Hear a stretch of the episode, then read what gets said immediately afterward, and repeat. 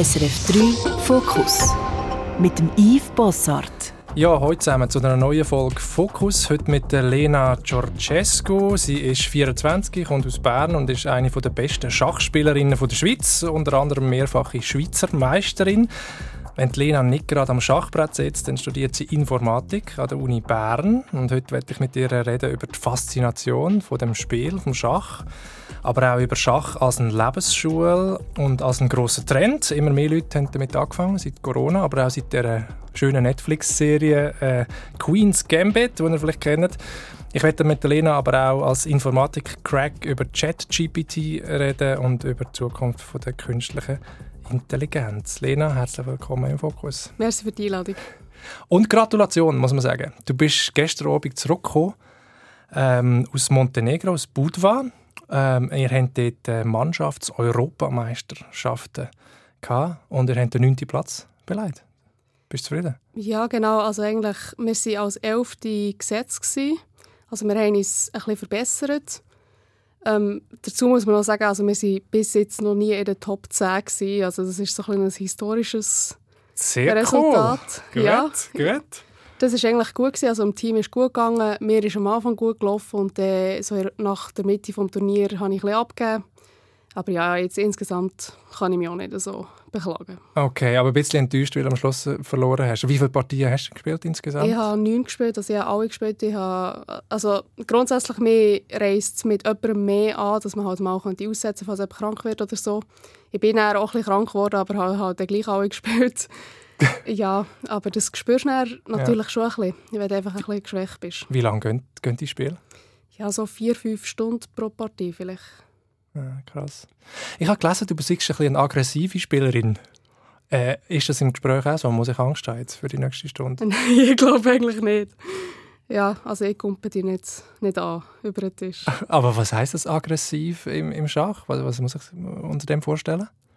Ja, ich würde sagen halt, es gibt so verschiedene Spielertypen. Also zum Beispiel es gibt solche, die spielen eher langsam auf langfristige Pläne probiere jetzt nicht gerade den Gegner zu überrennen auf einen sondern eben so ein bisschen wie so ein Boa Constrictor, so langsam die mm. immer mehr einhängen. Ich bin so ein bisschen anders. Ich probiere die Leute immer über einen Haufen zu rennen. Manchmal funktioniert es halt nicht so gut und manchmal besser. Aber ist interessant. Also das heißt so ein bisschen aggressiv, du nimmst einmal eine Figur weg und dann, was heißt das, bist du schlecht deckt? Wahrscheinlich nicht. So spielt meine siebenjährige Tochter zum Beispiel. Ich spiele, ja. Ich spiele im Moment mit ihr ein bisschen Schach und es macht irgendwie mega Spaß und ich sehe auch, wie schwierig das Spiel ist natürlich. Oder wie viel man muss bedenken oder wie viel Züge vorausdenken und die eigene Verteidigung und so weiter.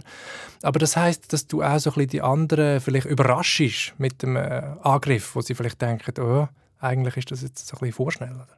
Ja, vorschnell würde ich jetzt nicht sagen. Also ich schaue schon, dass es nicht einfach, also dass es eine gewisse Grundlage hat. Also eben, es gibt auch so Leute, die probieren, dass einfach immer, auch wenn es Stellung überhaupt nicht hergeht, ich glaube, es, so eine gewisse Objektivität braucht es schon. Man kann nicht einfach etwas aus einer Stellung rausquetschen, die überhaupt nicht mhm. drin ist. Das kommt halt auch mit Erfahrung. Klar, wenn du eben früh anfängst, das ist jetzt gerade mit deiner Tochter, das hilft natürlich für so Sachen, irgendwann besser einschätzen mhm. wenn jetzt was drin liegt. Mhm. Aber woher kommt das, das aggressive Spiel oder das offensive Spiel? Hast du das schon immer so, so gewesen? Oder was, was sagt das über dich aus, über deine Persönlichkeit oder den Spieltrieb? Oder? Mm, ich glaube ehrlich gesagt, über Persönlichkeit sieht es nicht so viel aus. Jetzt auch wenn ich bei anderen Leuten schaue, so der Spielstil und Persönlichkeit stimmen häufig nicht so überein. Ähm, sorry, was war die andere Frage noch? Gewesen? Ja, weißt, bist du das schon immer gewesen? Hast du immer so gespielt? Ähm, ja, als Kind schon auch. Das hat vor allem auch so ein mit dem Einfluss zu tun, den ich hatte. Also zum Beispiel als Kind viel Partien studiert von Judith Polgar. Das ist die beste Schachspielerin, die es je gegeben hat. Mhm. Ähm, das war für mich natürlich so ein das Vorbild. Gewesen. Und wenn du natürlich schon als Kind mit solchen Sachen beschäftigt bist, dann tut das immer so ein das eigene Spiel auch mhm. beeinflussen. Mhm.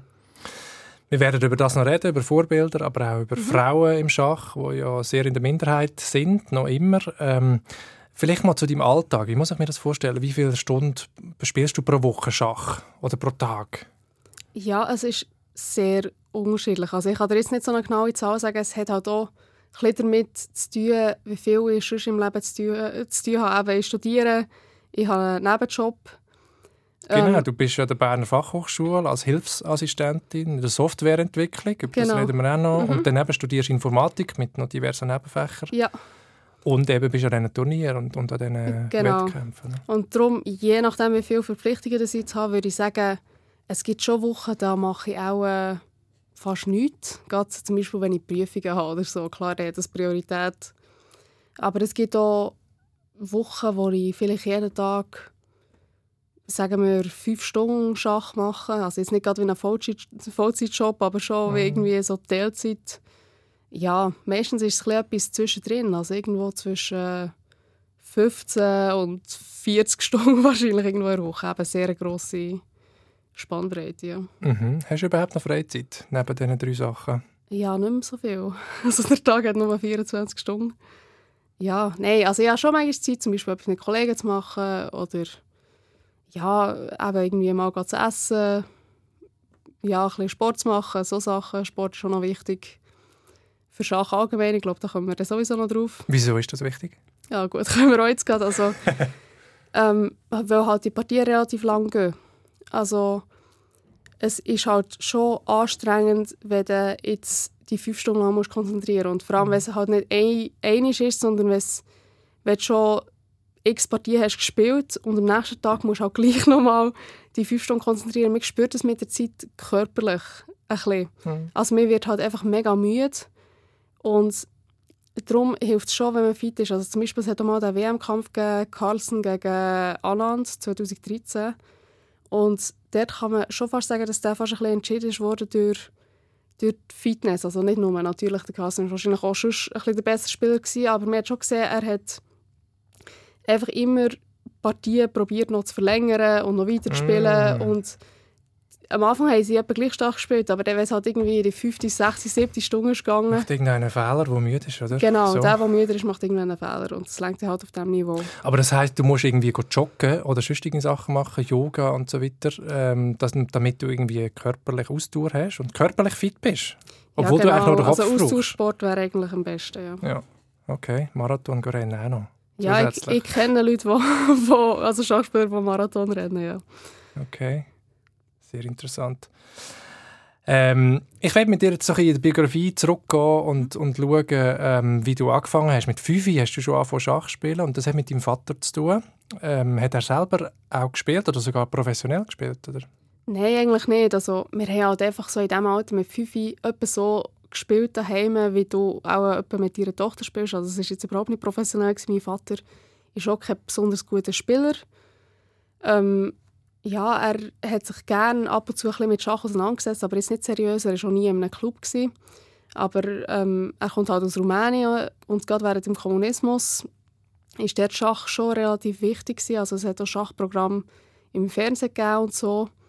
Ähm, darum kennt er sich schon jetzt ein bisschen besser aus damit, als ich würde jetzt sagen, zum Beispiel die meisten Schweizer, mhm. die eigentlich nichts mit Schach zu tun haben. Mhm. Und es war auch normal, gewesen, dass Frauen Schach spielen, oder? Also normaler als, als bei uns vor, vor einiger Zeit. Ja, also soweit ich mich kann erinnern hat es so eine Fernsehsendung gegeben, eben im kommunistischen Fernsehen, wo so eine starke Spielerin jede Woche hat Partien vorgestellt Also das ist schon vorgelebt worden, dass eben auch Frauen spielen. Mhm. Ähm, und Rumänien war dann zumal auch wirklich sehr gut gewesen, international. Ist das, wie gut kennst du das Land? Bist du auch schon dort gewesen? Hast du noch Familie dort, Verwandte? Mm, ich habe Verwandte dort. Ich war auch ein paar Mal dort. Gewesen, aber insgesamt habe ich jetzt nicht extremen Bezug zum Land, halt einfach auch, weil ich die Sprache nicht hatte. Also ich bin nur deutschsprachig aufgewachsen, weil halt mein Vater ähm, schon als Kind hat Deutsch gelernt. Er ist in die deutsche Schule, Schule in Bukarest. Und darum haben wir daheim auch nur Deutsch geredet. Ähm, und halt meine rumänische Ver Verwandtschaft kann auch Deutsch. Darum mhm. haben wir in der Familie halt einfach gegen Deutsch geredet, auch wenn ich in Rumänien war. Mhm. Und natürlich, wenn du die Sprache nicht kannst, dann ist es immer ein bisschen schwierig, viel Bezug zum Land zu haben. Mhm. Nein, ich, ich frage auch darum, weil ich meine, das grenzt ja an die Ukraine direkt. Mhm. Und jetzt, das, das war auch ein grosser Schock, gewesen, natürlich noch mehr als für uns, mhm. so nah zu sein an, an so einem Land, das angegriffen wird vor knapp zwei Jahren. Oder? Ja, genau. Also, sie war schon ein bisschen nervös, gewesen, meine Familie. Ja. Hey, du hast mit fünf Jahren spielen, hast gesagt, und schnell hat man dann gewisse Leute das Talent auch gesehen. Mit acht hast du schon das erste Schachturnier äh, mitgemacht, mit 13 an den Europameisterschaften, mit 17 bist du dann schon Schweizer Meisterin geworden, das erste Mal. Und du hast mir gesagt, es hat sogar an deiner Schule so ein Förderprogramm gegeben. Mittwochmorgen hast du immer dürfen, anstatt in die Schule Schach spielen. Und zwar nicht mit jemandem, sondern mit dem fünffachen Schweizer Meister. Ja, also gut, es klingt jetzt so, als hätte ich so mega früh angefangen Schach zu spielen. Man muss sagen, im internationalen Vergleich ist das eigentlich eher spät. Also ich habe erst recht spät richtige Turnier gespielt, erst mit 12. Mhm. Vorher habe ich so immer so im Raum Bern so mit schneller Bedenkzeit Turnier gespielt. Aber eben erst mit 12 die richtige Turnierpartie und quasi richtiges Training und so ist eigentlich eben, ist spät, okay. Ist eigentlich verhältnismäßig spät. Eben vorher habe ich auch ein bisschen gespielt, eben zum Beispiel in diesem Förderprogramm. Ähm, das war für mich recht gut, gewesen, weil mir als Kind in der Schule langweilig war. Und dann konnte ich eben am Mittwochmorgen in, das, in den Kurs. Können. Der war nicht von Schule angeboten, das war so ein privates äh, Förderprogramm. Ähm, später hat es aber eine Schule, glaub, äh, trotzdem auch Schachunterricht gegeben, unter anderem von mir angeboten. Also ich habe quasi den Kreis geschlossen, wo, mhm. ich, wo ich den Unterricht selber habe gegeben. Ähm, ja, darum, ich habe mich als Kind eher so ein bisschen locker mit Schach beschäftigt mhm. und dann erst so ab dem Teenie-Alter eigentlich wirklich fest. Mhm. Und eben, das, das ist in anderen Ländern ein bisschen anders. Da wird es natürlich ab kleinerem Alter äh, seriöser mhm. gemacht. Mhm. Du hast deine Maturaarbeit geschrieben über ein interessantes Thema, nämlich die Bedeutung der Eltern für die Schachkarriere ihres Kindes, ist der Titel ähm, Und deine Eltern sind beide erfolgreich. Also deine Mutter schafft im Justizvollzug, dein Vater leitet eine psychiatrische Klinik. Ist das für dich auch eher Druck gewesen, oder Herausforderung oder Ermutigung? Wie hast du das erlebt? Ja, generell ich würde sagen, ja sicher eine ehrgeizige Familie Dadurch bin ich vielleicht auch ein schon ehrgeizig auf die Welt gekommen, das kann schon sein. Aber generell, die sind ja jetzt in völlig anderen Branchen als ich. Also mhm. das kannst du jetzt auch nicht unbedingt übertragen, darum das ist mir jetzt nicht so wichtig. Aber klar, sicher, so das Thema Leistung ist mir schon ein bisschen vorgelebt worden. Mhm. Ähm, aber ja. was hast du herausgefunden in dieser Maturaarbeit? Genau, ähm, ja, generell ist es halt auch so ein bisschen um das Thema Drill gegangen wo jetzt in der Schweiz weniger gemacht wird. Es wird natürlich vor allem zum Beispiel in asiatischen Ländern sehr gelebt. Und was halt ist, man sieht schon, die Spieler werden besser als, als mhm. jetzt viele Europäer. Also Drill funktioniert. Mhm. Aber es hat natürlich gewisse Nachteile für die Lebensqualität. Das ist, ja, also ob man jetzt das unbedingt will, sein ganzes Leben nur mit dem verbringen, das eigene Kind zwingen, Mhm. Ähm, aber ich glaube, intrinsische Motivation ist sicher sehr wichtig. Das sehen wir jetzt auch gerade, also ich habe viele ähm, so Kollegen als Kind, die auch Schach gespielt haben, die sehr ehrgeizige Eltern zum Teil hatten. Also jetzt nicht gerade so auf Niveau Tiger Parents, aber wo schon die Kinder immer ein bisschen gezwungen Also man hat das Gefühl gehabt, die Eltern wissen mehr als die Kinder. Und dann haben fast alle aufgehört mit der mhm. Zeit. Mhm. Wie ist das bei dir selber mit deinen eigenen Ansprüchen an dich? Du hast gesagt, du bist ehrgeizig. Mhm. Ähm, findest du die Balance zwischen Lebensqualität und Erfolgswillen, sage ich jetzt mal? Ja, eben, es ist sicher, sicher gewisse Konflikte gibt es immer so ein bisschen mit sich selber, weil man will ja schon gut spielen. Sonst macht man es ja nicht. Also klar, wenn du viel in etwas investierst, dann willst du schon Ergebnisse sehen. Aber dadurch, dass ich jetzt noch andere Sachen im Leben habe, eben zum Beispiel, ich weiss, ich muss jetzt nicht mit Schach mein Leben verdienen, mhm. dadurch ja, mache ich mir sicher ein weniger Druck. Du hast einmal ein Jahr als Profi gemacht, nichts anderes gemacht als Schach, hast aber immer vorher schon gewusst, dass das nur ein Jahr wird sein. Warum? Genau. Ähm, ja, also generell ist, ist es in der Schweiz einfach ein bisschen brotlos. Also zum Beispiel wenn du jetzt, sagen wir, nicht gerade Weltspitze bist, also, also vielleicht die ersten 20 vor Welt, die verdienen wirklich gut. Also es ist nicht gerade so, dass sie ausgesorgt haben, aber die müssen sich jetzt nicht so viel Gedanken ums Geld machen. Und drunter, ähm, wenn du jetzt so ein durchschnittlicher Profi bist, sage ich mal, und so ein Turnier gewinnst, das vielleicht 10 Tage geht, dann gewinnst du vielleicht 2000 Franken, 3000 Franken, so irgendwo dort rum. Und eben, es geht 10 Tage und du musst den auch noch gewinnen und die anderen Leute, die dort spielen, sind dann nicht zwingend schlechter als du oder weniger mhm. ehrgeizig. Und darum, das macht aus Schweizer Sicht jetzt einfach nicht so Sinn, wenn du dich so zehn Tage musst quälen Also jetzt nicht quälen, aber einfach ja, für... Leistung bringen, ja, ja. Ja, Leistung mhm. bringen und am Schluss weisst du nicht einmal, ob du jetzt 2000 Franken verdienst genau. oder nicht. Genau. Hey, jetzt ist es so, ich will, ich will verstehen, warum du einen grossen Teil deiner Lebenszeit an dem Brett sitzt und Figuren hin und her schiebst. Kannst du uns ein bisschen erzählen, was, was die Faszination von dem Spiel ist ähm, für dich? Woher kommt das? Also das Kompetitive hast du schon ein bisschen mhm. genannt, oder der Ehrgeiz, wollen gewinnen. Aber warum Schach? Ja, ich spiele generell gern, also alles Mögliche. Ähm, der Rest ändert so ein bisschen bei mir Freizeit, hobbymäßig so irgendwie äh, ich weiß auch nicht, Siedler von Katan oder Domino spielen wir auch viel, einfach alles Mögliche, was nicht. Schach ist. Darum, ich spiele generell gerne. Ähm, Schach ist so ein das Einzige, was du halt wirklich in diesem Ausmaß quasi professionell kannst machen von, de, von all diesen Spielen. Mhm. Ähm, aber es gibt viele Sachen, die mich einfach daran faszinieren, im Gegensatz zu anderen Spielen. Also zum Beispiel so, ähm, wenn du eine ästhetische Partie spielst, sage ich jetzt mal, also klar, schlussendlich geht es immer um zu gewinnen. Das Resultat ist das, was im Vordergrund steht, aber manchmal spielst du auch Züge, die einfach eben schön aussehen oder eine kreative Idee und dann hat man auch so ein bisschen das Gefühl, es ist so, man ist so ein bisschen wie ein Künstler, als hätte man ein, ein schönes Bild gemalt. Wow. Darum, es ist so wie eine, wie eine Mischung aus halt nicht nur Sport oder halt Wettkampf, sondern auch so ein bisschen aus einem künstlerischen Element. Das fasziniert mich sehr. Was heißt das? Das kann ich mir nicht vorstellen als Laie. Ein, ein ästhetisches Spiel oder ein schöner Spielzug. Ähm, also es klingt sehr auch nach, nach Intuition, nach Gefühl und mhm. so weiter. Ich habe mir vorgestellt, Schach ist vor allem Rechnen. Also man schaut irgendwie, man versucht vorauszudenken, man versucht sich abzusichern. Es ist sehr kognitiv. Und du redest jetzt, kommst du schon mit Schönheit. Ja, es ist ein bisschen beides. Also, ich würde sagen, ein starker Spieler ist wahrscheinlich in vielen Bereichen des Schach besser als jetzt jemand Schwächeres. Er tut besser rechnen, wie du sagst, eben vorausdenken. Aber er hat hier eine bessere so erste Intuition. Also er spürt einfach viel besser, in welche Richtung dass man das Spiel muss lenken muss. Mhm. Und jetzt, eben gerade wenn es um Schönheit geht, zum Beispiel, wenn ich jetzt irgendwie äh, zum Beispiel viel von meinem Material aufgeben, ohne dass es direkt etwas geht, aber ich sehe vielleicht, dass es langfristig irgendwie äh, könnte funktionieren, so ein bisschen spekulativ, vielleicht einfach aus dem Gefühl heraus. Mhm. Dann ist das natürlich nicht befriedigend, wenn meine spekulativen Ideen aufgehen. Oder auch zum Beispiel, gerade letzte Woche habe ich eine Partie gespielt, wo ich fast all meine Figuren habe aufgegeben habe und am Schluss habe ich mit den wenigen Figuren, die ich noch übrig habe, habe ich gerade matt gesetzt. Mhm. Und quasi ein es ist wie gerade alles so schön aufgegangen. Ich habe eben nur noch das gehabt, was ich gebraucht habe. Es hat sehr schön ausgesehen, optisch. Eben, das, ich bin mir dann wirklich so ein bisschen vorgekommen, als hätte ich gerade Picasso gemalt. Ja. Picasso gemalt, sehr, sehr schön.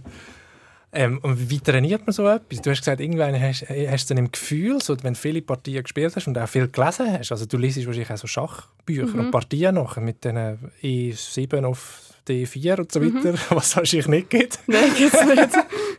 ähm, und du siehst es wie vom inneren Auge, oder? Du kannst die eigentlich so, so lesen und siehst dann die Schönheit von dem Zug und die Spannung und so. Ja, also eben, man trainiert so wie verschiedene Aspekte. Also vielleicht, wie beim Shooten, trainierst du ja wahrscheinlich auch, also ich habe jetzt keine Ahnung von Shooten, aber ich stelle mir das so vor, dass man trainiert, zum Beispiel ein Penalty schießen. eine Flanke. Oder, eine Flanke, so Sachen. Das ist, mm, etwa, mm. das ist ein bisschen ähnlich im Schach. Man muss halt in verschiedenen Bereichen trainieren, eben zum Beispiel Variantenberechnung, dann ich so Aufgaben aus einem Buch, wo du halt so ganz konkret musst sehen, wenn ich das mache, macht er das und dann mache ich das und bei einer Option passiert das und das und das.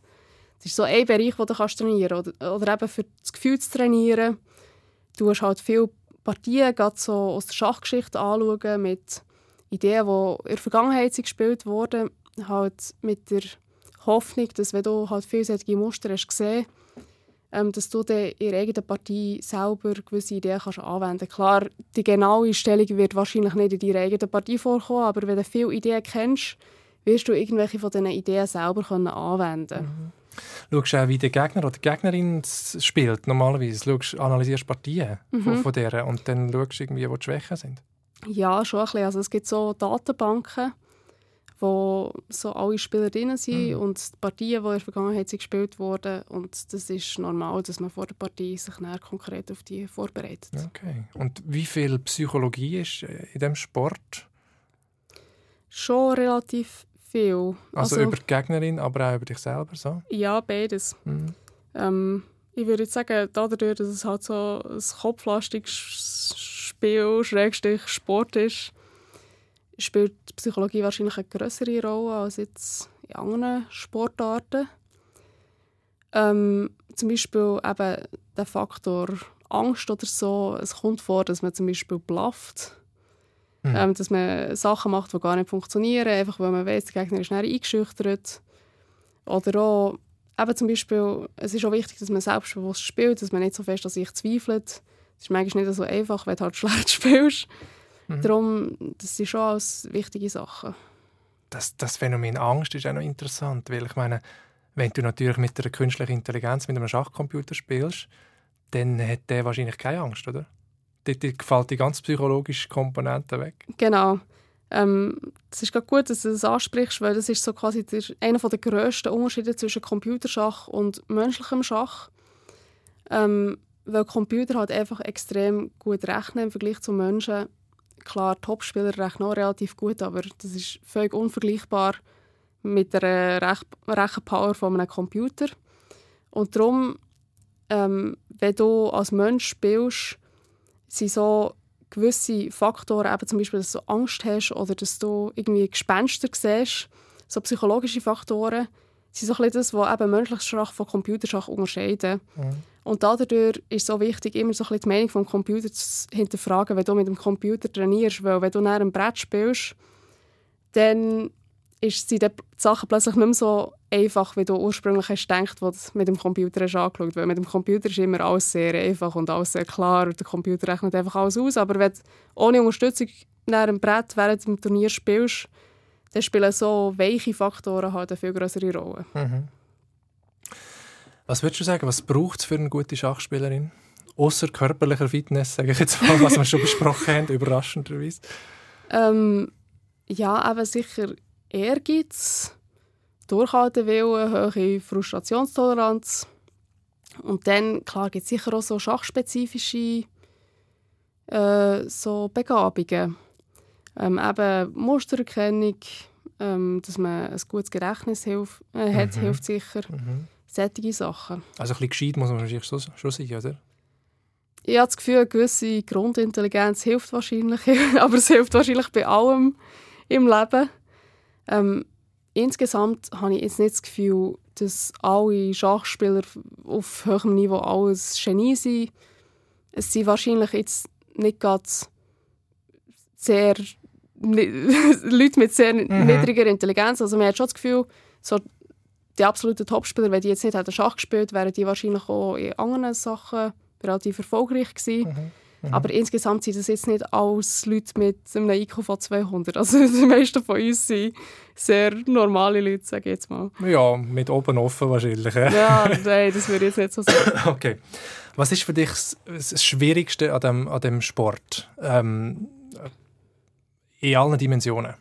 Mit was, mit was ringst du, mit was haderst du, mit was kämpfst du am Brett und nachher und vorher? Mm, so ein bisschen mit dem Sinn manchmal. Also, Mit dem Sinn. ja, mit dem Sinn. Du, du verbringst dein halbes Leben damit, ein Brettspiel zu spielen. Ähm, eben, wahrscheinlich könnte ich objektiv schon gescheitere Sachen mit meiner Zeit machen.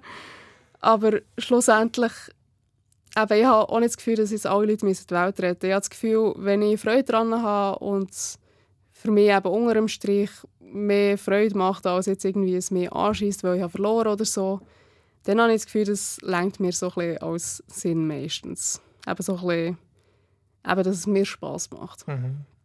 Ich meine, du machst die Welt nicht besser. Man kann sagen, du bist, bist ein Vorbild für viele junge Frauen, die das auch wollen machen die das spüren, aber irgendwie keine Vorbilder haben, zum Beispiel.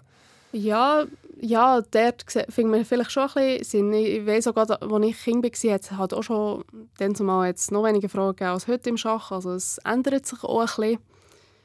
Aber ja, das ist für mich natürlich schon schön. ja, wenn, wenn er Mädchen sagen, eben, sie haben mich spielen und sie haben auch angefangen oder so, das freut ihm natürlich. Mhm. Ja, und ich meine, es zeigt einfach, dass der Mensch so ein Homo Ludens ist, so einfach ein Spieltrieb so stark ist, oder? Dass man sich das Leben lang, das halbe Leben kann an einem, an einem Brett verbringen und es wird nie langweilig. Das ist ja total faszinierend, vielleicht philosophisch gesehen, ja, oder? Ja. Das sind irgendwie, wie viele Fältchen sind das? 64. 64, oder? Und äh, ja, so viel Lebenszeit investierst du in das rein. Das ist Wahnsinn. Ja, eben, es, es ist schlussendlich Unterhaltung. Es ist halt mm. wie jetzt jemand, der gerne shootet oder gerne Tennis spielt. Das ist ein das Gleiche. Mm.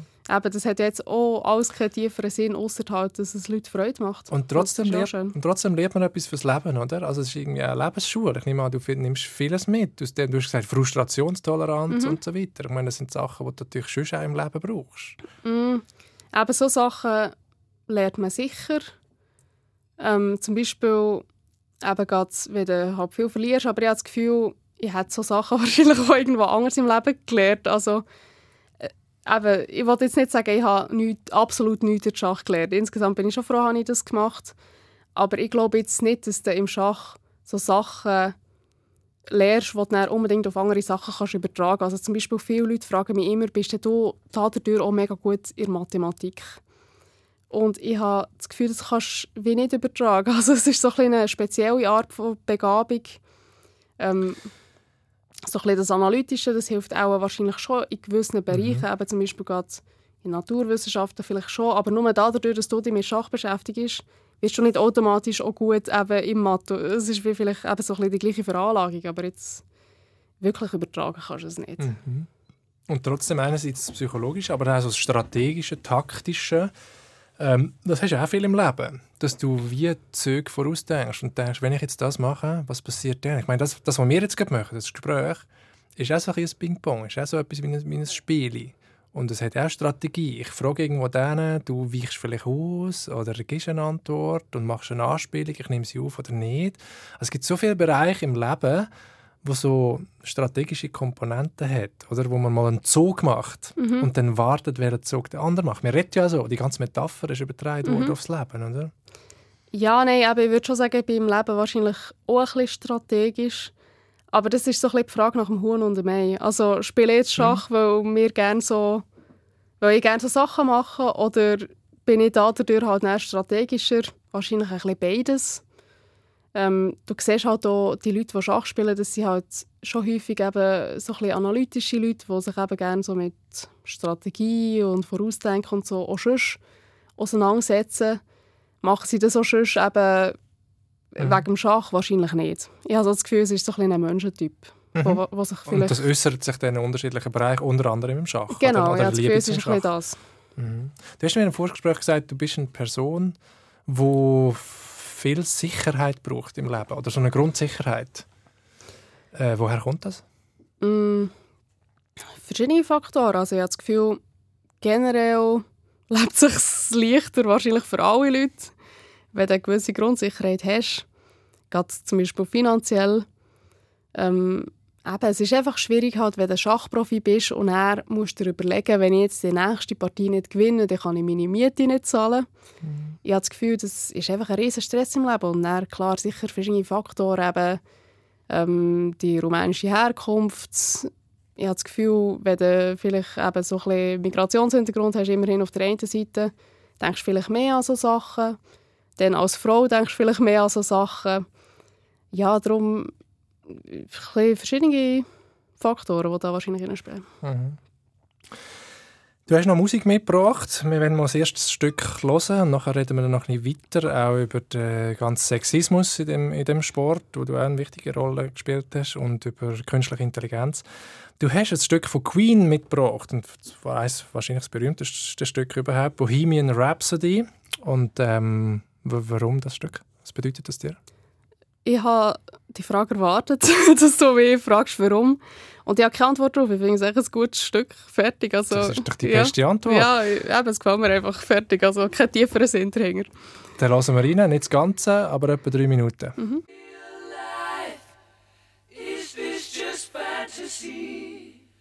Caught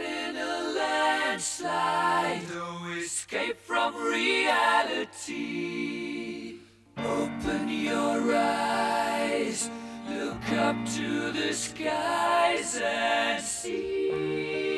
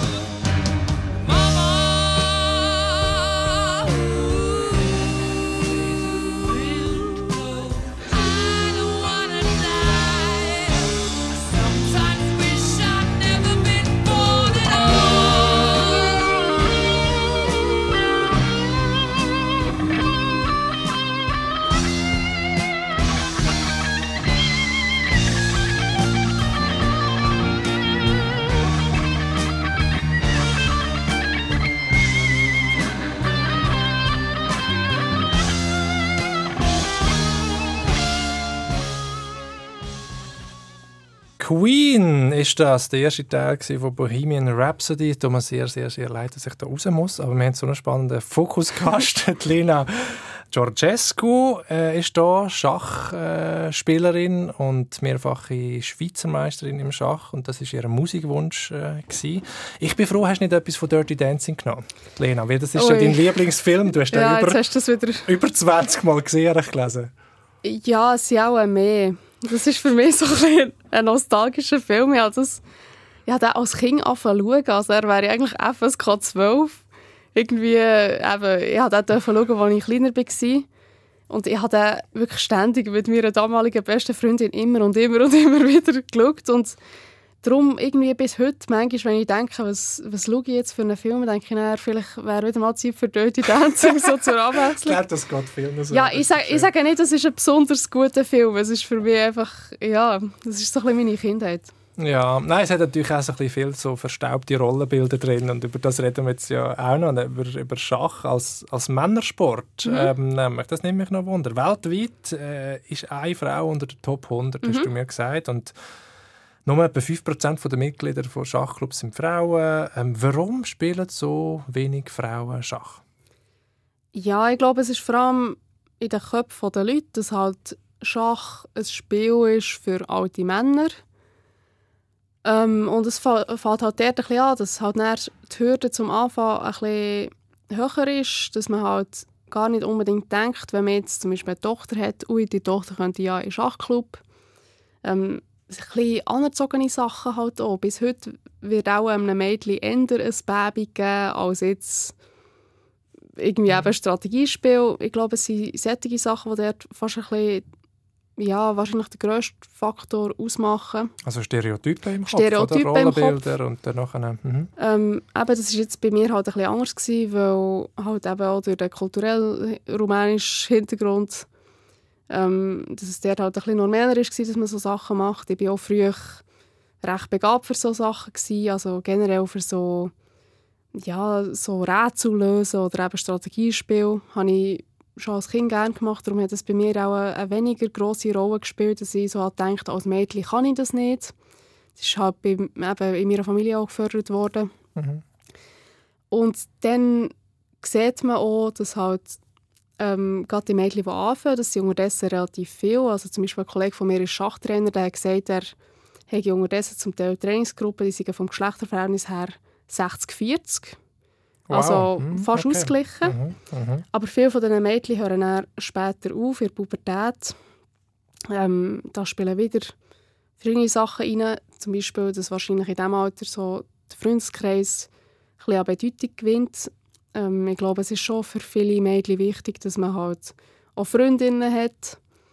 Ähm, eben, ich hatte das Glück, gehabt, dass ich immer zufrieden war mit meinem guten männlichen Freundeskreis. Eben, ich habe halt durch Schach wirklich sehr viele männliche Kollegen. Mir war das gängig gleich. Gewesen. Ich bin auch nicht anders behandelt worden, aber das muss ja auch nicht so sein. Also eben, du, hast irgendwie, du bist in einer Männerwelt unterwegs, an diesen Genau. Turnieren auch und den Trainings und so weiter. Und du spielst viel auch gegen Männer, oder? Weil es Ja. eigentlich weniger Frauen gibt, die so, die so gut sind wie du und so. Mhm.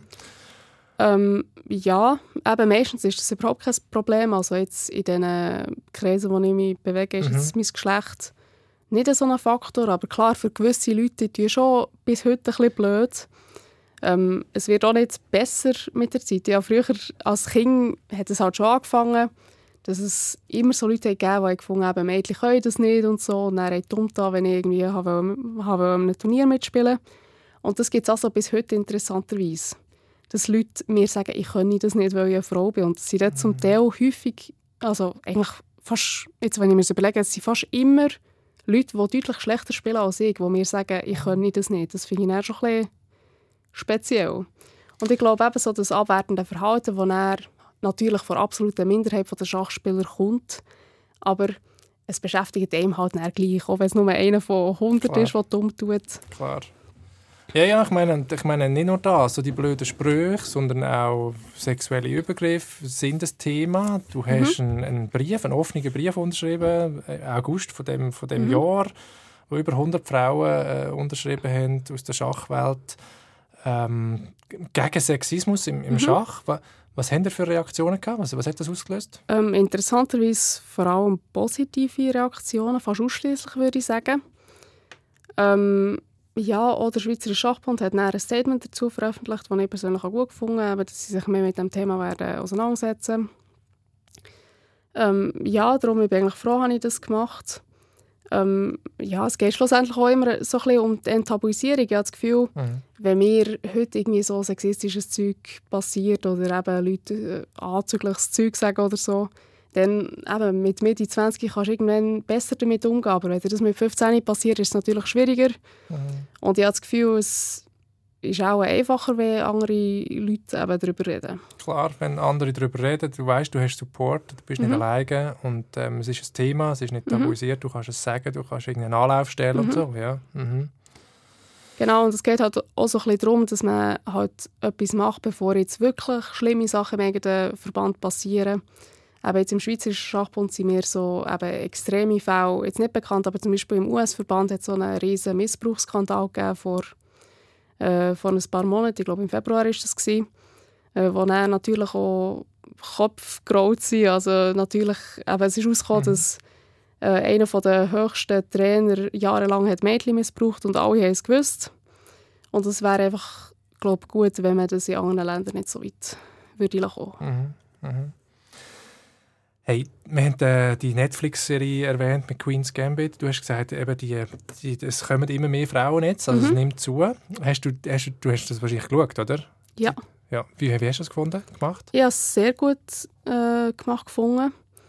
Ähm, was häufig so ein bisschen ist in diesen, Schach, äh, in diesen Schachfilmen oder Schachserien, ist, dass, dass die Körpersprache der Schauspieler überhaupt nicht stimmt. Das siehst du häufig also, weißt du, so der historische Hintergrund und so ist alles korrekt, aber du siehst gäng, wenn die Leute zwar angeblich Weltmeister sind, aber sie legen zum Beispiel die Figuren völlig falsch an. Also, wie das jetzt kein Schachspieler würde machen. Du siehst gerade, sie haben noch nie in ihrem Leben Schach gespielt. Und bei Queen's Gambit ist das halt wirklich anders gewesen. Also sie haben dort auch zum Beispiel Handdoubles eingesetzt. Also Nein, eine, komm Be eine Bekannte von mir war die Hand in dieser Netflix-Serie. Doch. Und das ist dann eben schon gut. Weißt, ich kann einen Schachfilm auch genießen, wenn so Sachen nicht Ja, stimmen. Aber ja. es irritiert einem halt dann als Schachspieler, wenn er Ja. so Sachen offensichtlich eben unrealistisch sind. so Und gut. das haben sie schon besser gemacht. So gut. Ich kenne das nur aus dem Tennis. Wenn irgendein Werbeplakat Plakat ist und jemand mit dem Tennisschläger einen Ball spielt, sehe ich gerade von Aber du 100 siehst gerade auf den ersten Blick, ja. Dass es sicher niemand ist, der sonst Tennis spielt. Ja, Ja, und und- auch. Mhm. Ja, und auch so die ganze Atmosphäre und so beim Schachspielen und so ist schon gut porträtiert gewesen. Eben sicher gewisse Details sind wahrscheinlich nicht ganz akkurat gewesen. Äh, zum Beispiel, wie viel Substanzen die hat genommen. ja, ja, klar. Gut, das war auch noch eine Genau. andere Zeit. gewesen. Dann zumal ist auch noch besser können gut Schach spielen unter Einfluss von Alkohol oder so. Hey, aber aber das ist- heutzutage ging das nicht mehr. Das ist ein gutes Stichwort, Substanzen. Gibt es so etwas wie Doping? Also dürfen dir irgendwie äh, mit Kaffee und Ritalin und so weiter, was ist da alles? Wie, wie, wie, wie ist das geregelt? Mm, Das ist geregelt wie in anderen Sportarten, in anderen, sagen wir, normale Anführungszeichen Sportarten, dass wir halt nichts dürfen nehmen. Also wir sind an die normale Dopingliste gebunden. Ähm, es wird aber eigentlich nicht kontrolliert. Zumindest im Moment, ich glaube, so Okay. vor zehn Jahren hat äh, es noch Bestrebungen gegeben, uns an die normale Olympiade zu bringen. Dann hat es da mehr Dopingkontrollen gegeben. Ähm, heutzutage wird es nicht so kontrolliert. Aber natürlich, wenn du weißt, es könnte kontrolliert werden, schaust du natürlich trotzdem, dass, du, dass du nichts nimmst. Aber es ist in dem Sinn nicht so ein Problem, weil ich glaube, wenn man jetzt, was weiß ich, irgendwie Testosteron nimmt, spielst du wahrscheinlich nicht unbedingt besser Schach. Was eher ein Problem ist, ist, dass die Leute nicht mit Medis betrügen, sondern mit Computer. Okay. Ich meine, ich lese zum Teil von diesen Betrugsfällen Mhm. und so weiter. Der letzte war der Hans Niemann und, äh, gegen Carlson, dort Ja. Nummer 1. Aber ich weiß nicht genau, wie das funktioniert. Wie, Ja. wie kann man betrügen im Schach? Erzähl es uns. Genau. Also das ist in dem Sinn eher ein neues Phänomen, weil früher äh, Computer schlechter waren als die menschlichen Spieler, aber heutzutage kann, spielt halt jedes Handy besser Schach als der Weltmeister. Und dadurch, dass halt auch jeder eben ein Handy im Sack hat, ist natürlich der Reiz schon noch hoch, dass du zum Beispiel mal auf dem WC verschwindest während der Partie und kurz etwas nachschauen. Es sind solche Sachen. Ähm, und da gibt es dann gewisse Massnahmen, für das zu unterbinden. Eben zum Beispiel, dass die Leute äh, keine, also nichts Metalliges auf sich dürfen tragen, dann wirst du gescannt wie am Flughafen und so. Mhm. Aber schlussendlich das Volk zu unterbinden, ist einfach schwierig. Ähm, was eine Massnahme ist, die du kannst machen kannst, ist, dass du zum Beispiel, wenn du jetzt eine Partie überdrehst, dass du die ein bisschen verzögerst, falls jemand jetzt eine Gehilfe hat, Ah, ihm ja, Züge klar. hineinsendet, Mhm. dass das ein bisschen schwieriger ist. Mhm. Aber sobald jetzt jemand einfach kann betrügen kann, ohne ein Handy auf sich zu haben, nur mit dem eigenen Körper, indem er irgendwie einen Schachcomputer in seinem, was weiß ich, Zang inne hat oder so, dann kannst du glaub, fast nichts mehr dagegen machen. Wie willst du so etwas herausfinden? Okay, dass es sozusagen unter der Haut irgendwo im Körper etwas Genau, versteckt so hat und man morset etwas zu oder weiß nicht was. ja oder? gut, wenn es von außen kommt, dann kannst du es noch eher unterbinden. Also du kannst ja zum Beispiel die Leute in so einem Faraday-Käfig innen lassen spielen, Ah. dass sie nichts von außen können empfangen. Das wird nicht Mhm. gemacht. Das wäre ein bisschen aufwendig, da ganze Turniersäle Mhm. Mhm. so auszukleiden als Faraday-Käfig. Aber das wäre theoretisch möglich. Aber sobald sie halt nichts müssen senden sondern einfach alles auf dem eigenen Körper können tragen können, sehe ich nicht, was du noch dagegen kannst, kannst Mhm. machen. Ist aber im Moment, glaube ich, technisch noch nicht so simpel. Mhm. Hey, das bringt mich zum nächsten Thema, nämlich KI, künstliche Mhm. Intelligenz. Äh, in Bezug auf Schach einmal zuerst. Ähm, ich meine, äh, du bist 1999 geboren, oder? Mhm. 1996 hat es die riesige Zäsur gegeben, oder, wo der Kasparov verliert gegen den Computer Deep Blue von IBM. Genau. Und, ähm, und mittlerweile gibt es andere ähm, Programme, AlphaZero von DeepMind. F- Das funktioniert mit dem sogenannten Machine Learning. Das weißt du viel besser. Aber im Prinzipiell spielt dort der Computer, man gibt nicht mehr viele Sachen vor, sondern wir lassen einfach gegen sich selber spielen, aber Milliarden von Partien. Und, und der Computer oder der Algorithmus lehrt, lehrt, lehrt, lehrt und wird dann irgendwann mega gut und viel besser als der Mensch. Und vor allem auch so etwas wie kreativ oder sehr effektive, unmenschliche Strategien, wo jetzt ein Mensch niemals daran gedacht hat. Und das heißt natürlich auch, ihr trainiert dann zum Teil mit denen, oder nehme ich an, und, und lehrt wie Strategien jetzt von dem KI und übernehmt die und setzt sie wieder ein gegen andere Menschen, oder wie muss ich mir das vorstellen? Ja, also zuerst mal so die herkömmlichen Computer, die funktionieren halt eigentlich einfach so, dass ein Computer so einen Baum macht mit allen möglichen Varianten, gewisse Anzahl Züge tief, zum Beispiel 30 Züge, und probiert dann anhand von so gewissen Merkmalen äh, die Stellung einzuschätzen und gibt dem dann so eine Punktzahl und löst dann den Baum Entscheidungsbaum oder so? löst dann den Entscheidungsbaum, genau. Mhm. Und eben, es braucht vor allem viel Rechenpower, es geht darum, den Baum so tief wie möglich zu machen. Das sind die alten Computer. Das sind die alten? Computer. Und die neuen, genau wie du erklärt hast, spielen dann gegen sich selber und werden so gäng wie besser. Ähm, was du siehst, ist, dass sie zumindest so die, die früheren Versionen von dem, eben so der ursprünglichen Alpha Zero, die sind manchmal äh, sie sind sehr kreativ gewesen. Manchmal haben sie so gewisse taktische Details, eben so konkrete Sachen, die halt dort tief sind, wo du weit musst rechnen musst, haben sie manchmal nicht gesehen. Okay. Ähm, weil sie halt eben einfach eben den Baum nicht so auf herkömmliche Art und Weise lösen. Es funktioniert ein bisschen anders mit Monte Carlo-Algorithmus. Sie lösen vor allem bestimmte Varianten, fokussieren sie sich drauf und schauen andere Sachen gar nicht an. Haben wir so blinde Flecken dann? Genau, sie haben manchmal so ein bisschen blinde Flecken gehabt. Das ist unterdessen ein bisschen besser. Eben, am Anfang hast du das gesehen.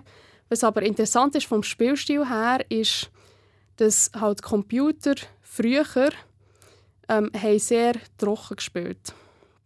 Ähm, nie Material geopfert, nie auf An also nie besonders fest auf Angriff, weil sie können ja alles verteidigen, weil sie so tief können rechnen können. Sehr brav so. Sehr brav.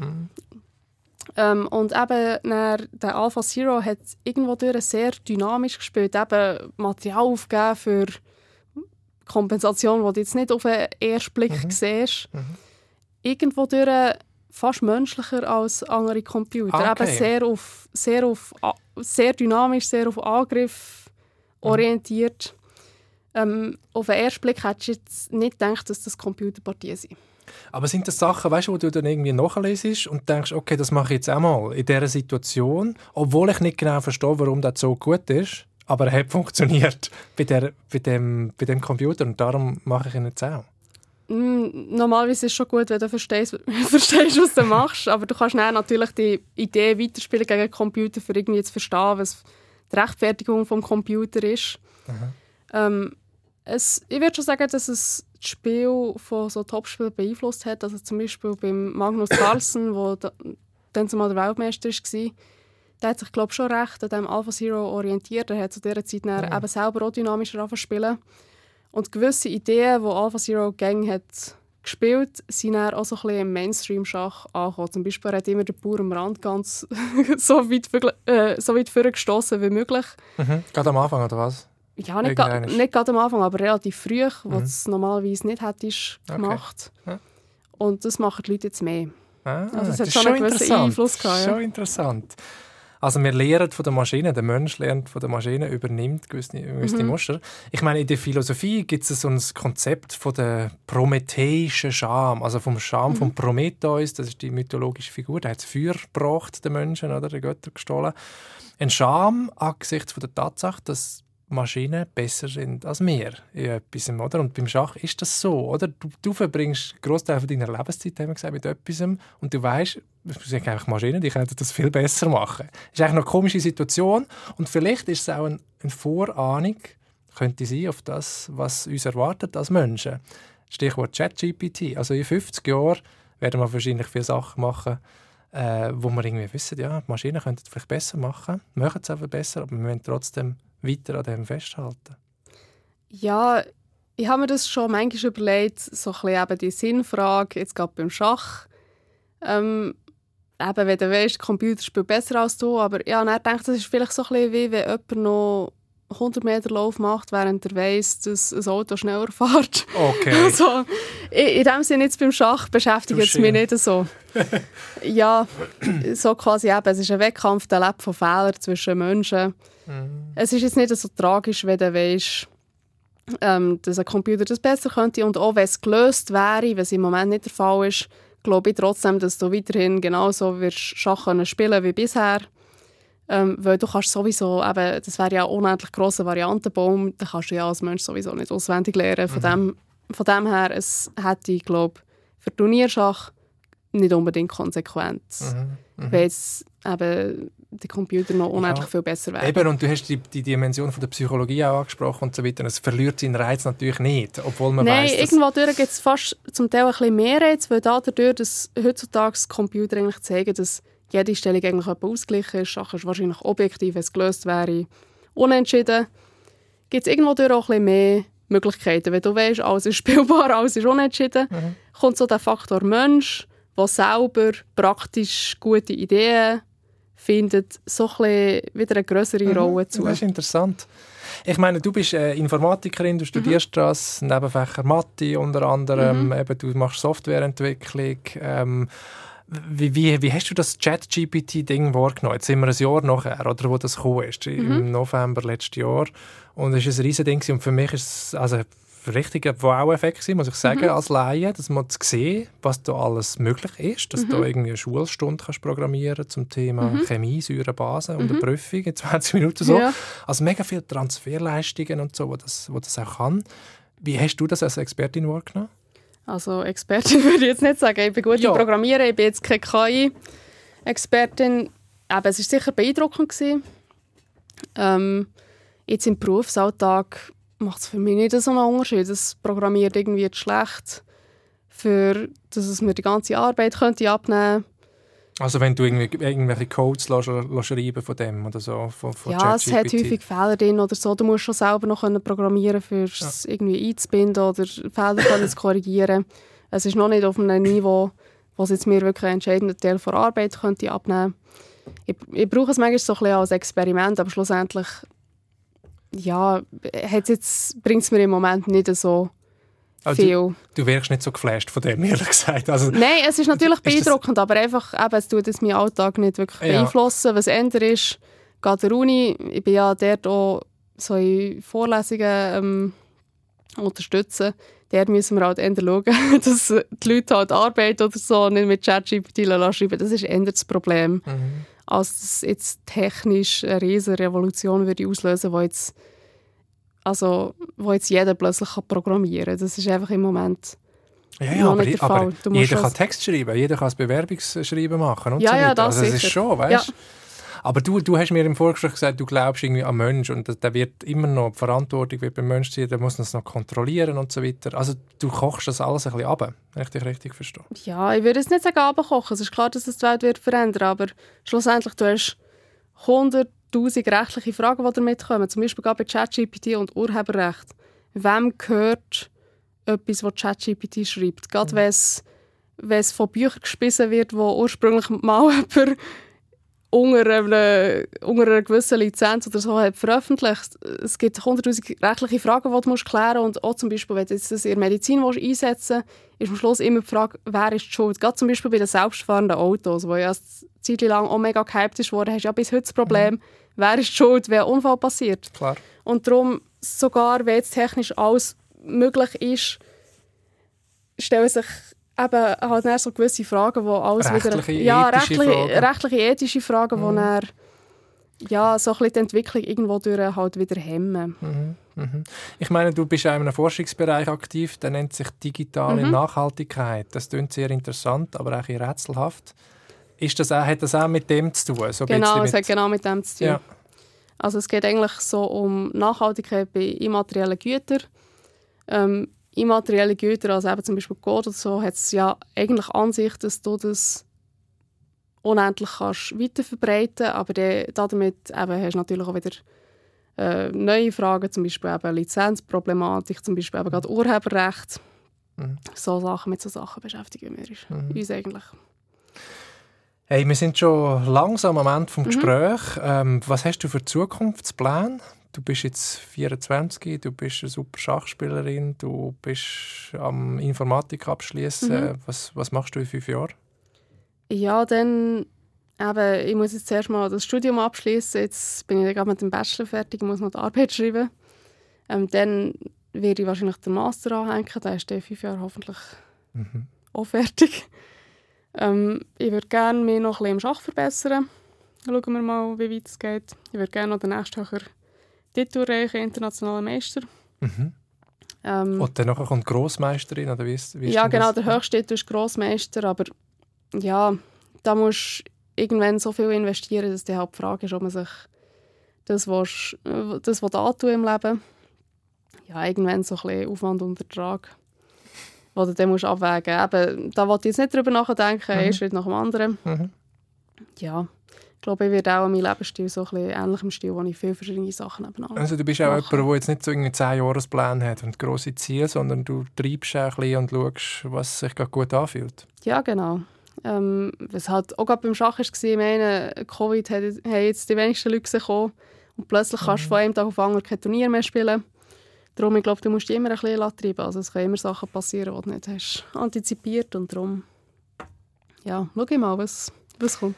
Hey, sehr schön. Danke vielmals, Lena, für das Gespräch. Wir hören nachher noch einen zweiten Musikwunsch von dir. Mhm. Äh, das ist Sweet Dreams, auch ein Klassiker von Eurythmics. Ähm, zuerst aber mal eins. Danke vielmals für das schöne Gespräch. Merci Schön, dass dir. du da. Die ganze Sendung Fokus findet ihr äh, wie immer auf äh, srf.ch online, überall dort, wo es Podcasts gibt. Und auf SRF Play findet ihr auch noch einen halbstündigen Film SRF Reporter über den Schweizer Schachgrossmeister Nico Georgiadis. Äh, es geht auch um Ehrgeiz, um Druck, aber auch um Einsamkeit an der Spitze. Mein Name ist Yves Bossart. Schön, dass ihr dabei gewesen und bis bald.